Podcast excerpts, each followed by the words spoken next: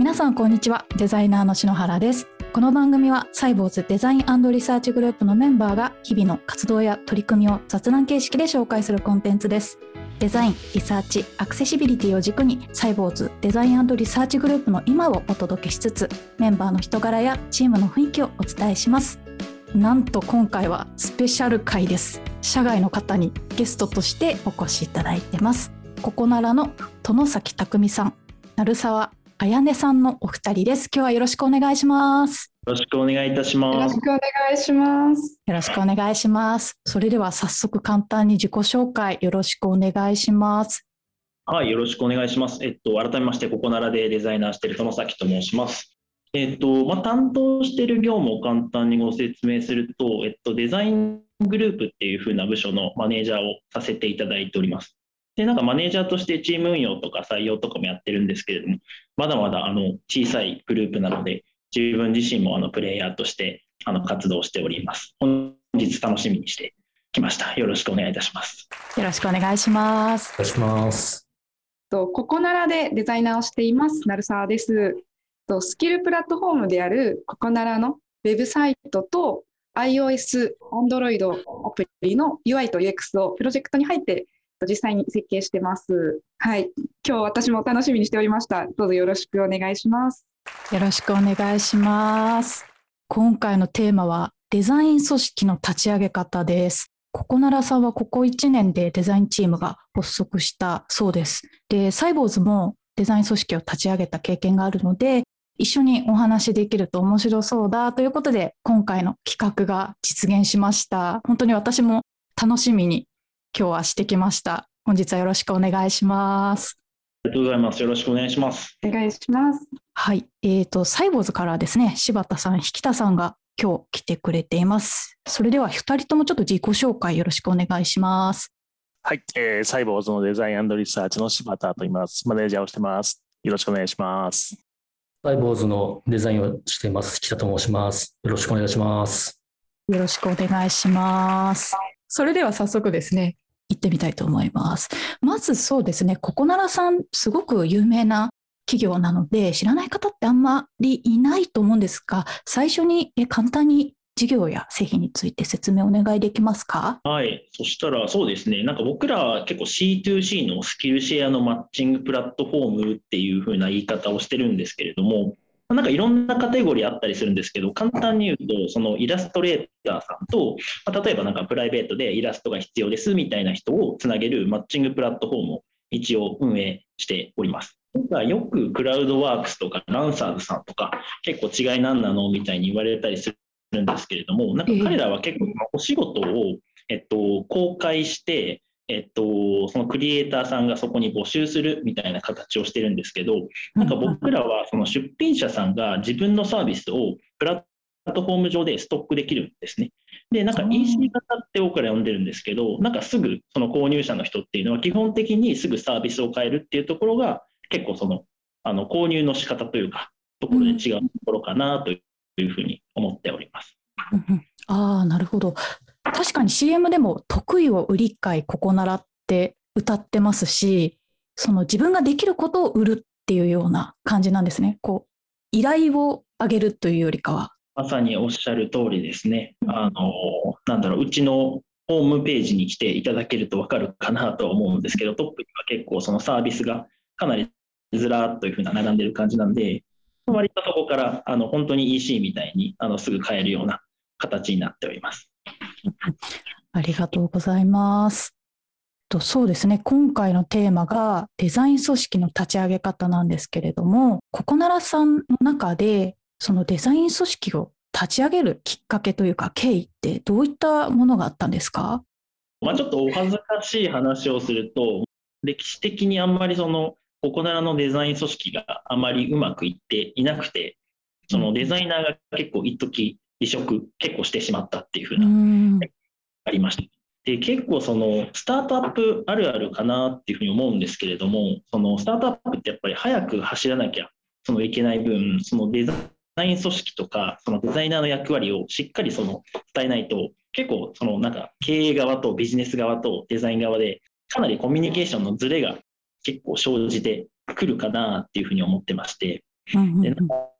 あの今ってそのデザイン組織とかデザインのキラキラ情報が結構溢れているじゃないですか。いろんなとこで。ああ、キラキラ情報。ノートとかで。で、なんかやっぱりパッと見すごい僕も良さそうで真似したいなっていうふうに思ったりするんですけれども、うんやっぱりなんかそういった事業フェーズとかを考えて新しい試みとかを提案しなきゃ、なかなかそのビジネスをやってる側からすると、今それじゃないよね、みたいなところとか、まあ結構そういったなんか意識のズレみたいなところは出てきたのかなと思っていて、そういうのを積もり積もって、結構そういうふうな状態になったっていうふうには聞いていたりします。ああ、なるほど。確かにフェーズによって全然そのデザインの役割だったり、デザイナーが担うべき分野って違ったりするから、ノートとかうんあのウェブ上にある情報って、なんかぴったりし、こ今の自分の状態にしっくりくるものってなかなかないですよね。うん、そうなんですようんね。特になんか立ち上げ期のスタートアップだと結構生き死にが あのいきなり重い話で恐縮なんですけど、やっはいはいはい。ぱりそのそうですよデ。ザイン的に完璧を求めてっていうふうなところでは、やっぱり早く出してユーザーさんをにいかにその価値を届けるか、スピード感を持って届けるかっていうところを、やっぱりスタートアップって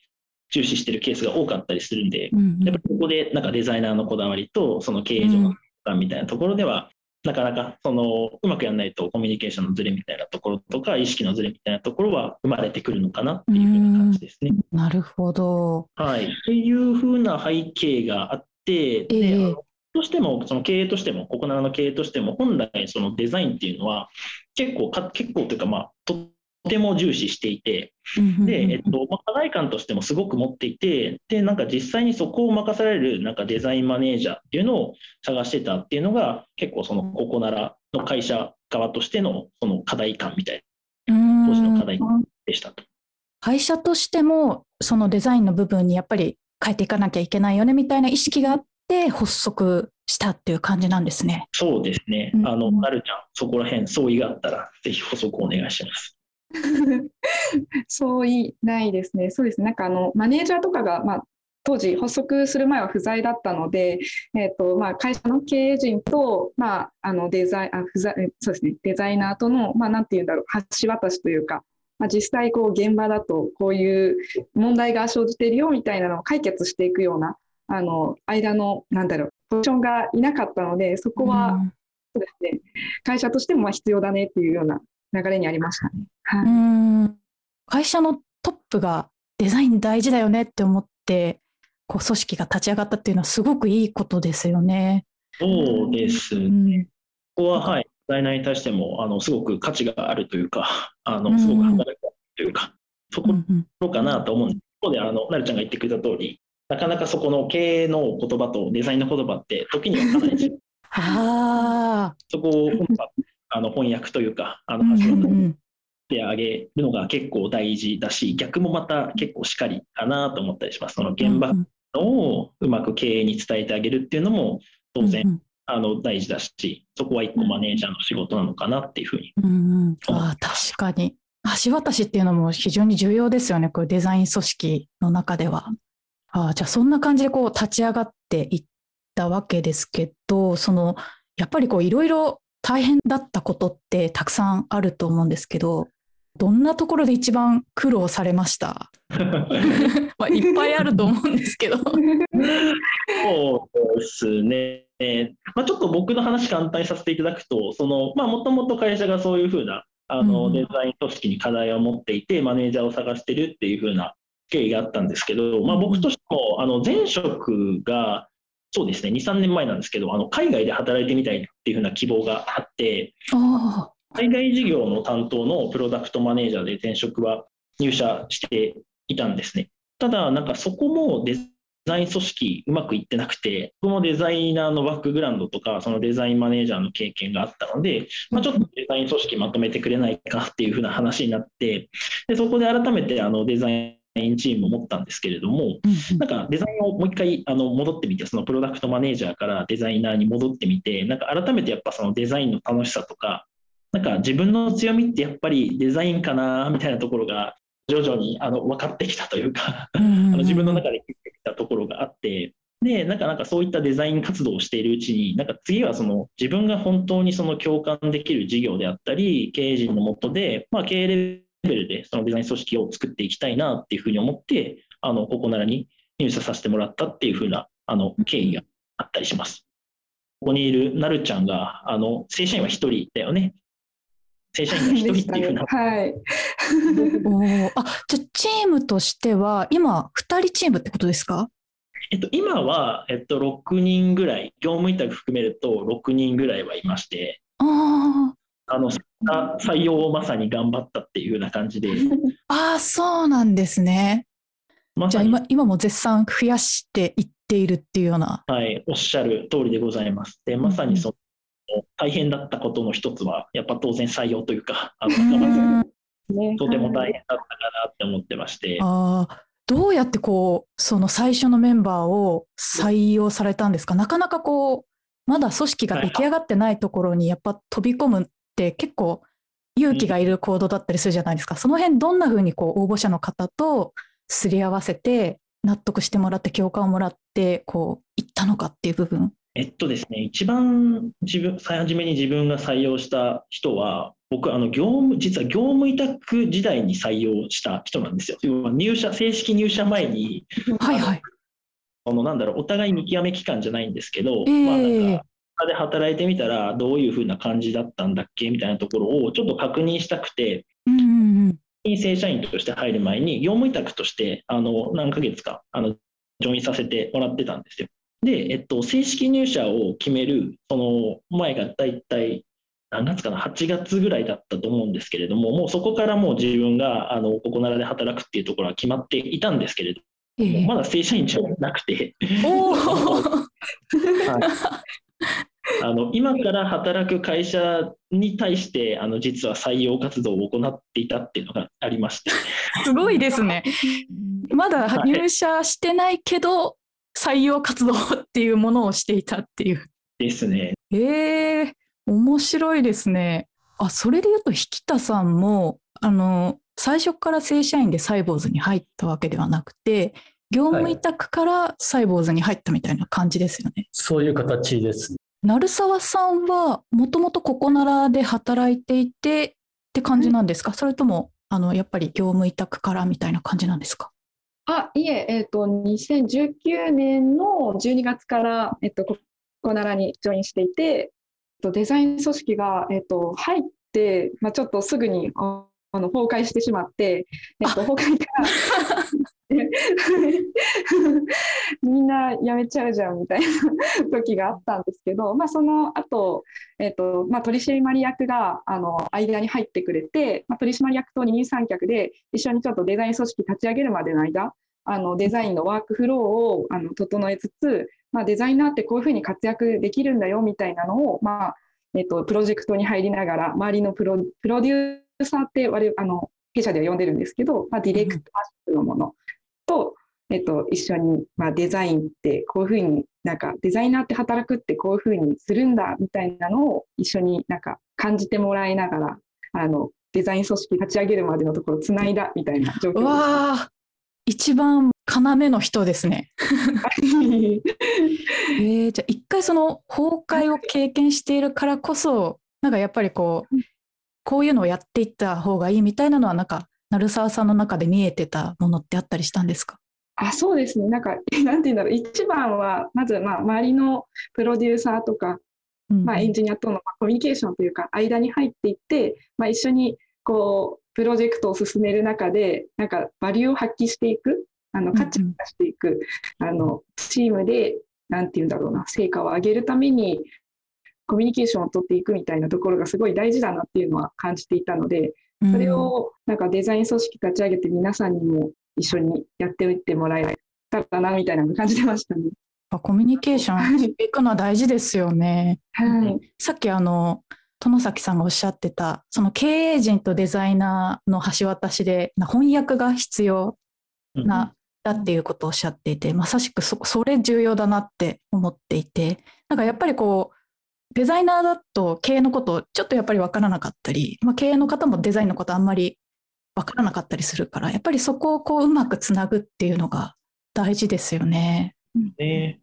経営もそうですし、なんか現場感もそうだなっていうふうに思ってうん。いて、あそうですね。現場も。うんうん。なんか開発のエンジニアとか、まさにプロデューサーに対しても、やっぱりそのデザイナーの一個の価値って、その戦略とかをその具体化できるところかなっていうふうに思っていて、うんうん。まあ、なんか例えば、ある施策をやりたいっていうふうになったら、早めにプロトタイプを作って、実はこういうことなんじゃないとか、こういうこともできるんじゃないみたいな、なんか議論を円滑に進めさせてあげるとか、なんかやっぱ、うんはまず最初にあのバリューとして発揮しやすいかなって僕も思っていたので、まずそこら辺をあの意識して僕らやったっていうのは一個ありますね。いや大事ですね。柴田さんどうですか？サイボーズでもと柴田さんは入社してから結構大きく組織として変わったと思うんですけどなんかどういったところが大変だったりしました？そうですね、僕はあの6年前に転職をしてきたんですけど、まあ、その時もですね、と当時の開発本部長から、ちょデザイングループよろしくみたいな、なんとかしてみたいな感じで呼ばれたので、まあ、実際あれですね、あのデザイナー現場で下請け的になっちゃうと、もうデザイナーのこう、ね、心がこう、されていくんですよね。うん。それをまずはあの、ね、あのそういう雰囲気と、そういう空気を感じて、うん。まずはプランニングに持っていこうと。それでまずミッションとして、えープランニングのデザインっていうふうに、そういうもうスローガン立ち上げて、みんなこっちの方に行くよっていうので、うん。やったのが6年前ですね。だいぶそれで変わりましたよね。こうデザインっていうものがその最後にあるただの画像を作るとかそういうものじゃなくてもうちょっと上流にあって戦略だったりっていうのを考えるものっていうなんか意識とかがちょっと広まっていった感じはしますよね。うん、そうですね。で、それに必要なものは何かっていうのをこう洗い出して、まあ、それがリサーチであったり、ね、プロトタイプを作るスピードであったり、それをもう有機にかける、で、改善をするスピードであったり、うんまあ、そういうのをみんなでこう身につけながら、どんどん実践にいい感じで回ってきたなっていうの感じがしますね。あちょっと話が戻るんですけど殿崎さんが、えっと以前海外の会社で働いていたと先ほどおっしゃっていてなんかそこでも組織があんまりうまくいってなかったみたいなことがさっきあったと思うんですけどどういったところがよくうまくいってなかったんですか、えっと、資本は日本にある日本の会社なんですけれども、えあの一応支社がサンフランシスコとあのヨーロッパにあって、あのそこを半分は担当してたんですけれども、なんか開発拠点自体は日本にあって、結構そのデザイナーも、まあ、日本人とあの海外のメンバーがいたんですけれども、うんうんやっぱりあのおっしゃった通り、そのデザイナーをどう生かすかみたいなところが、やっぱりあのノウハウとして会社になくて、ああそうそれこそ、なんだろう、下請けみたいな感じになっちゃったりとか、ええプロダクトを一緒に作ってるか、なんかまさに上流工程から関わるみたいなところの意識とかが、やっぱりあのビジネスサイドになかったりするし、うんうん。デザイナーがもうなんかどういうふうにそこでコミュニケーションを取っていいのかわからないみたいな状態があったりしたんですね。で、まさにそこはなんかここならも一緒だったなっていうふうには思っていて、うーん。共通してますねなんか。はい。サイボーズもそういうことがあったんで。本当にこれもあの同じ話になっちゃうんですけれども、じゃあデザイナーってこういうところで価値を発揮するよっていうのをやっぱり見せてあげないとなかなかそのサイドって分かりにくいかなっていうふうには思うので、それこそなんかリサーチだったりとかプロトタイプだったりとかって、まあ言葉では知ってるけど、じゃあどういうふうに役立つのっていうのをその体感してもらうっていうのは、やっぱりかなりあの大事だし、一個デザイナーの仕事かなと思って、あのどっちの会社でもはいここは心がけてやってました。一つ質問いいですか？成田さんのですね、あの、はい。崩壊っていうキーワードがすごいインパクトがあったんですけど、崩壊を経験してる人って貴重ですよね。貴重ですよね。ちなみにそれははいどう、何がポイントだったんですか？あでもまさしく皆さんが今おっしゃってたようなそのデザイナーのワークフローが整備されてなくて、まあ、マネジメントがうまく機能してなかったあの経営陣とデザイン側のこう翻訳をするがうまく機能してなかったことで、えっと、そうですねあの結局なんかこう下請けというかあの言われたものを作ることが求められているのかなっていうような空気があったんですよね。あの経営者経営陣からしてみたらあのそういうことはそこを求めてたわけではなかったんですけど当時のワークフローが、まあ、そうなってしまっていたっていうところがあってなんかどう頑張ったらいいのかわからないっていうのがあの、まあ、当時辞めていた皆さんのなんかあの心境というか 空気でしたね。はいあじゃあやればやるほどモチベーションが下がったみたいな、そんな感じなんですかね。まあそうですね、皆さんなんかどうそう私も含めて、まあ、どう頑張ったらいいんだろうっていうか、そうですね、なんかもっとこういうこともこういうこともできると思うんだけど、今のフローだとそういったアイデアを練る期間あの期間がない、時間がない。で、画面を作るのが私のなんか望まれている仕事なのかなっていうふうに、まあ、当時は思ってたんですけど、まあ、そういった状況にはありましたね、当時は。はい。うん、確かに提案を受け入れられないような風土だと厳しいですよね。マークフロー的にこうデザイナーが入るタイミングが遅すぎたっていうのが、まあ、当時の所感ですね。はい。まあ、多分日本の企業はもう30年以上そんな状態がついてるような気がします ね。うんいやこれからもうどんどん変えていきたいですね。うん、そうですよね。デザイナーがやっぱり早く入ることで、プロダクトがより早く高品質化できると思うんですよね。うんうん、やっぱりこうスタートアップでも、まあ、創業の段階からデザイナーとかがいた方がいいですよね。そうですね。いろんな面でいいかなとは思いますね。それこそまさにその戦略をより早く世に出すっていうところの、まあ、プロトタイピング能力だったりとか、あとやっぱりなんか思想とかこだわりって、やっぱりデザイナーがあの持ってることが多かったりするんで、表現できるのがデザイナーかなって思ったりするんで、あの最初の段階でいると、よりそのコアの部分をより強固にあの早くできるのかなとは思っていたりします。ぜひ、あれですね、友崎さんにその成功事例をどんどん外に向けて発信してほしいですね。あ確かに。いや成功体験 今まさしく気づいてるって感じですよね気づき上げている途中みたいなちょっとどうね、オープンシェアって流行ってますもんね。結構こういう情報を外に結構もう公開するっていうのが。今日このポッドキャストあの収録してますけどなんかこのテーマで23回なんか話せそうな感じしますもんね。なんか今日は組織の立ち上げですけど。いると思います。採用。採用であとやったこととか。採用でなんかずっと話せるね。いや話せますよね。なんかずっと採用で。需要あるかな？相当あるんじゃない？相当ありますかね？なんか多分どこも苦労してるんじゃないですか、採用は。うーんうん、やっぱり皆さんも実感されてると思うんですけど、やっぱその優秀なデザイナーと、その会社のカルチャーに合ってるデザイナーを同時に見つけるのって難しくないですか、いやまさしくまさしくですね。うん、感じてます。皆さんどうされてるのかなと思って。ちなみに、小奈さんはあれですか、新卒採用されてますか？えっと出ないんですよ。ただ、ぼちぼち始めてもいいねっていう風な段階にはなってきてるっていう感じです。新卒と中途はなんか、なんか別、別ジャンルというかうん、そうですよ、うん採用のあれが、やり方が違う感じがしますかそうですよね。相棒さんやられてますよね、新卒採用。そうですね。最近順調だよね。最近順調ですね新卒はおいいいいですね。はいどうですか、新卒採用、なんか率直にいろいろ お聞きしたいなと思って。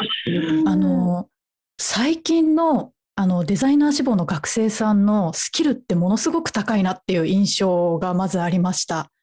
あのポートフォリオを見ていてもあの私が新卒で就職した時とはもう雲泥の差というか本当に自分は恥ずかしいポートフォリオを作ってたんだなっていう思うぐらいあのもう一線で活躍できるようなスキルを持っている学生さんが多いなっていう印象ですね。なのでスキルは本当に申し分ないなって思っていて、あとはやっぱりカルチャーですよね。そこにいかにフィットするような学生さんと出会えるかっていうことなんですけど、サイボーズでは新卒デザイナーとして入社したい学生向けのポートフォリオ勉強会だったり、あのミートアップイベントっていうのをやってますね。おー楽しそう。それもあれだよ。あの、篠原さんがちゃんとね、ノートとかで発信してるからだよ。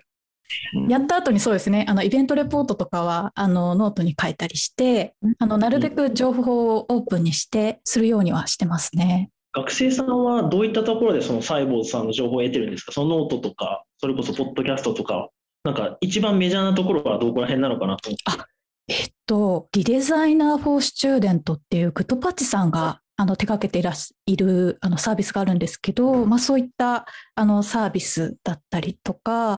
なんかその辺で出会ったりとかですね。最近間、の学生さんは、あれですね、そういういいコミュニティにちゃんと入ってますうね。ん、ちゃんとしっかりそう入ってるんですよね。そこで、そこで勉強してますね。うん、情報をつかみに行ってるんですね。そうなんですよ。受け身じゃなくても自分から学生さんがもう情報をつかみにいろんなコミュニティに入ってうん切磋琢磨してるような感じでなるほど。いや、僕らもいいですよね。なんか、新卒の子って、そのカルチャーを一から育てられるというか、あのうん会社のカルチャーを多分体現してくれるあの人たちに育ってくれるんだろうなと思っていて、うんなんかそういった。意味だと新卒採用ってやっぱ長期目線で考えるとすごく素敵なことだなとは思ってうんいるので羨ましいです。うんうんまあ、でもちなみにあれですよ、あの6年前は大学巡りをしたんですよ。大学巡りをしたんです。優秀な子いないかっていう。そうなんです。研究室でその先生が一言こう後押しをしてくれると、その研究室のそのトップの人たちが来るという、うんまあ、そういう仮説のもと、なるほど。だけど分かったのは、いい学生は研究室の先生を当てにしていない。うん 自分から動いていろいろやっているんですよね。そうなんですよね。だから自分でこう探して、自分でいいコミュニティに入って、うんいろんな情報発信をこうね、もうキャッチしながらというのが分かったので、なので今はもう篠村さんの発信が相当今効果的に効いてるなと、そんな感じですね。あそうですね。学生さんにこうサイボウズを選んでもらえるためにやっぱりあの私たちからもサイボウズってこういう会社なんだよっていうような情報を発信していく必要ってあるなと感じていてやっぱりそういうのをノートだったりとかこのポッドキャストで発信している感じですね。大事ですよね、情報発信。いや大事ですよね。まあ、あとはイベントですね。あの、学生とこう話しながら何が響くかをちょ、このちょっと肌感で感じながらですうーん、ね。そうか、リサーチみたいな感じ。うん。なるほど。はいいやすごいめちゃくちゃ盛り上がってますね今回。どちょっと次のトピック行ってみようかなと思います。はい。はいえっと、はいデザイン組織立ち上がって、今いろんなことされてると思うんですけど、まあ、最近そのデザインチームでどのような仕事をされてるのか、ちょっとご紹介いただいてもいいですか？そうですね、あの僕入って多分業務委託含めて1年ぐらいになるかなと思うんですけど、最初やったあのお仕事が、なんかまさにその自分の会社を発信するというか、ここならってこんな会社だよっていうのを発信するような業務で、あのカルチャー、会社のカルチャーがちょうど改定されたタイミングで、それをなんか社内により伝わるように広げたいねっていうところで、あのカルチャーブックっていうふうに言われる、自分たちのミッションとか、カルチャーが書かれたあの本っていうのをインナーブランディングのためにあの作成しました。で、なんかそれがあのここならっぽくあのデザインできないかなみたいな話をあの当時代表だったあの南としていて、じゃあなんかここなら内でそのあのこのカルチャーってあのスタンスとしてなんだろうなこうあるべきとかやっちゃいけないことやっていいことみたいな Do's Don'ts みたいな感じで分かれていたりするんですけどまあそういったなんかあのブック内のイラストっていうのを実際にここならのプラットフォームを使ってあのユーザーの皆様にあの制作をお願いしました。おまさしくここならだからできるようなブックですね。うん、そうですね。なんかやっぱり、ここならを結構その体現している本を作りたいなっていうふうに思ったので、あのやっぱそこら辺のその頼み方というか、あのできたものっていうのは、やっぱりその社内の人間にあの一定あの受け入れられたのかなっていうふうには思っています。うん実際に冊子をこう配ってなんか社内の雰囲気とかなんかこう仕事のやり方変わったなみたいなそういうふうに感じるシーンとかって何かありました？一個は、その人事制度であのうちのカルチャーが使われていたりするんですよ、評価制度として。で、もう評価の基準になってるんで、まあ、まずみんなあのどこかであの気軽に参照できるのが必要だよねっていうところで、まあおそらくカルチャーブックって割と読みやすい方式なのかなっていうふうには思ってるのと、あとそのまさに採用にあの来られた方で実際に配っていたりするんですよ。うちの会社ってこういうふうな考え方で運営してますっていうのが書かれている本なんで、自分たちの考え方を、その、なんだろうな、割とポップな形というか、堅苦しくない、押し付けじゃない形でお渡しできるかなっていうには考えていて、なんかあの採用でお渡しすると、あのほぼほぼ皆さん喜んでくれるかなと思ってます。いやいいですねあじゃあここならさんに入りたいですみたいな感じでここならさんに伺えばカルチャーブックをいただけるみたいな感じなんですかね はい、皆さんちょっとお待ちしております。あのここならさんお待ちしているということなんで このポッドキャストを聞いてここならさんに興味を持った方がいらっしゃったらなぜか私はサイボーズですけど、今、ココナラさんの採用の お手伝いをしているという はい、ぜひココナラさんに、はい、行ってみてください。サイボーズもなんかそういうの、冊子としてちょっと作ってみたいなってお話聞いていて感じました。最近サイボーズもね、人が増えてきたから、新しい人にはそういうのが必要だよね、きっと。うんうん、そうですね。あとなんか、デザイナーが一個そういった会社全体に影響をなんか及ぼせるというか、その仕事の幅として出せるんだよっていう一個のなんか証明みたいな感じにもなったかなとは思っていて、うんうんうん。プロダクトを表面上作ってるんじゃなくて、そういったその会社の文化を作っていくっていうのもデザインの力でできることなんだよねっていうことも、なんかチーム内外に、まあ、ちょっとアピールできたかなと思っていまして、うここら辺もなんかうちのそのデザイナーとしてはいろんな裁量があるところの特徴かなっていうふうには思ってます。ああいいですね。こうデザイナーっていうとこの目に見えるものをこう作る人みたいな認識が結構あると思うんですけど意外とこうんうことのデザインもすると思うんですよね。なんでそういうところがこのカルチャーブックを通して伝わっているのかなってお話聞いてて感じました。そうですね、本当にまだまだあのデザイナーの人数も少ないのもあって、やりたいことたくさんあるので、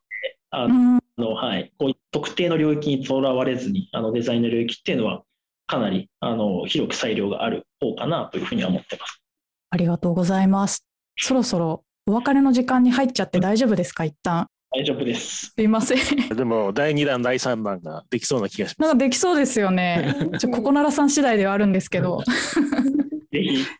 ょっと語れなかった具体的なところも、いやそうですよね。なんかいろいろあのサイボーズとしてもなんかすごく参考になるというか聞きたい部分がたくさんあったなということで、はい、ちょっと。最後はあれじゃない？さデザイナーの給与も突っ込めると 最高じゃない？ああ確かに評価とか給与とかなんかその辺確かに あのオープンにして話してみたいですね。最近サイボードのね、給与アプリができて、みんな公開し始めたので、あーそれですよね、それめちゃくちゃすごいですよね。いやなんか単純に考えるとメリットデメ、デメリットどっちもありそうだなとか思っちゃったりするんですけど、いなんかやそうですよね。当然大きいからやられてるってことですよね。うん、まあ、そういう風が吹きましたね。そうですねあのメリットとかデメリットとかを考える前に公開してみるといいんじゃないかみたいな一部の人がいてのなんかこう勢いで公開したっていうのがあってそれはみんな、みんな続いたんだよね。そうなんですで公開してみたら意外とみんな自分の給与を公開し始めたみたいな、はい、流れができてっていうのがあって本当にあの偶然生まれたそういう波だったんですけどはい、それ、公開後どういう感じになったんですか？あいや、それを次回やりますか。次回やりますかそれ楽しみ。ちょっとやりますか気になりますね。えーそれではちょっとそろそろお別れの時間がやってきました。今回はデザイン組織の立ち上げ方ということでココナラの殿崎さん鳴沢さんにお話を伺いました。ありがとうございました。ありがとうございました。ありがとうございました。文字起こしのテキストは後日ノートにアップする予定です。ぜひ音声と一緒にお楽しみください。そしてサイボウズデザインポッドキャストでは皆様からのお便りをお待ちしています。お便りフォームのリンクがポッドキャストの説明欄ノートの文字起こしにありますのでそこからお送りください。またツイッターでハッシュタグサイボウズデザインポッドキャストをつぶやいていただいても OK です。ハッシュタグのスペルは CYBOZUDESIGNPODCAST になります。えー番組の感想メンバーへの質問リクエストお待ちしています、えーそれではまた。